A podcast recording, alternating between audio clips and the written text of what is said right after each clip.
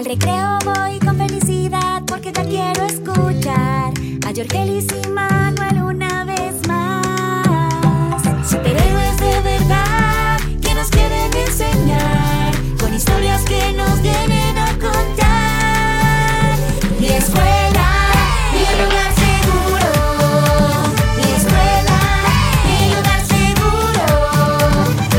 amigo, mi pana, mi llave, mi parcera, respeto y tolerancia. Enseñamos en la escuela, damos la bienvenida a escuchar y aprender con Con Jorgelis y Manuel. Háblame que lo que.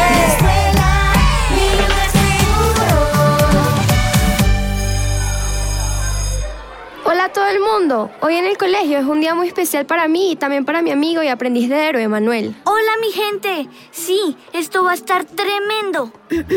y soy Superman. Bueno, Supermanu, Les damos la bienvenida y como un buen superhéroe, hoy tenemos aquí el Super Rayo Medidor. es un aparato especial que nos ayuda midiendo los niveles de tolerancia, empatía e inclusión en las historias de nuestros protagonistas.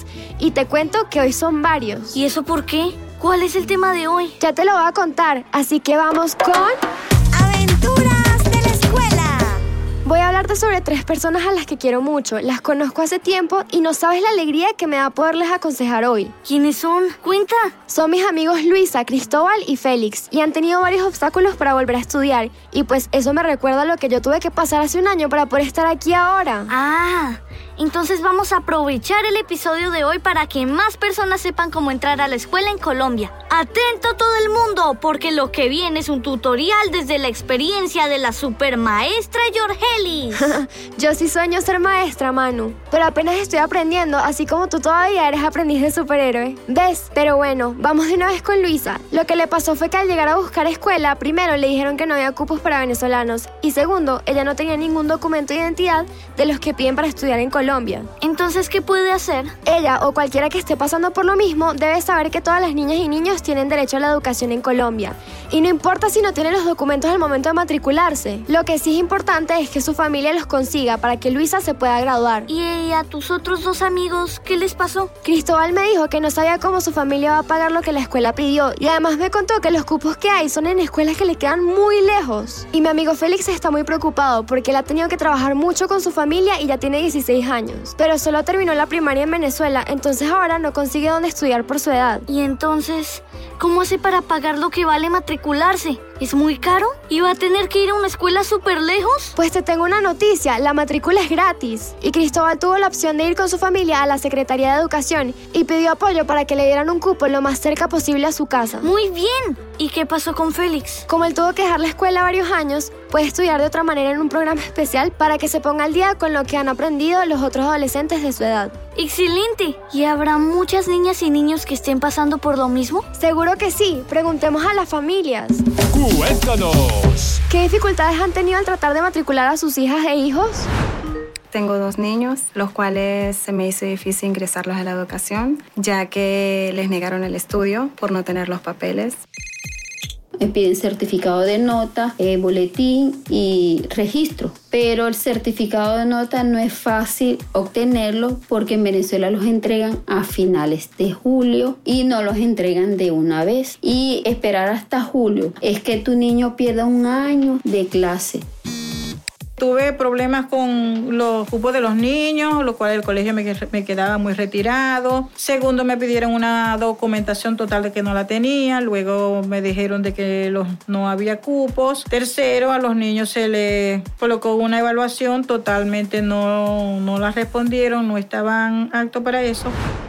Alerta. Detectadas barreras para que los niños y niñas accedan a la educación. Se necesita urgentemente aclarar cuál es la ruta adecuada. ¿Y escuchaste lo que dijo el rayo medidor, Jorgelis? Necesitamos más información. ¿Qué hacemos? Bueno, para tener todo más claro y con detalles, te tengo a la persona indicada. Así que allá en sus casas, las familias, saquen papel y lápiz porque aquí viene, con algo súper importante. Pregúntale a la persona.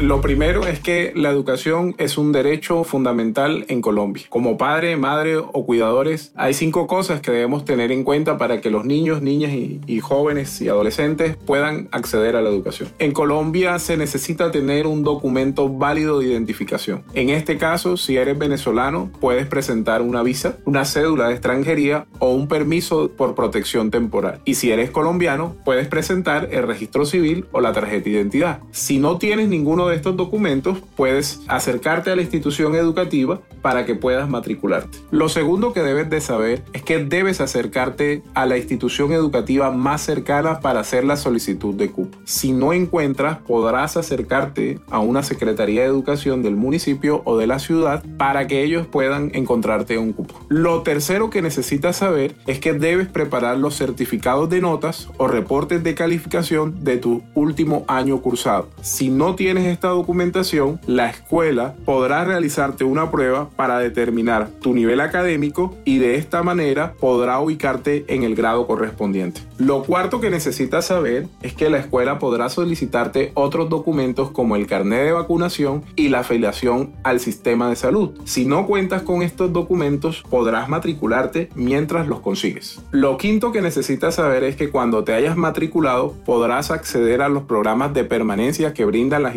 educativas, como el plan de alimentación escolar y el transporte escolar. Puedes preguntar por ellos. Por último, es importante que recuerdes que para poder graduarte y recibir tu diploma es necesario que tengas uno de los documentos válidos que es exigido en el territorio colombiano. Por ejemplo, la visa, la cédula de extranjería o el permiso por protección temporal. Miren esto, el rayo medidor me dice que aumentaron los niveles de protección para garantizar el derecho a la educación. Excelente y justo a tiempo porque se acabó el recreo y ya tenemos que volver a clase. Ojalá que la charla de hoy les sirva de ayuda a quien nos escuche. Nos vemos en el siguiente episodio de... Mi escuela, mi lugar seguro. Apoya el programa La Educación no puede esperar y el gobierno de Canadá.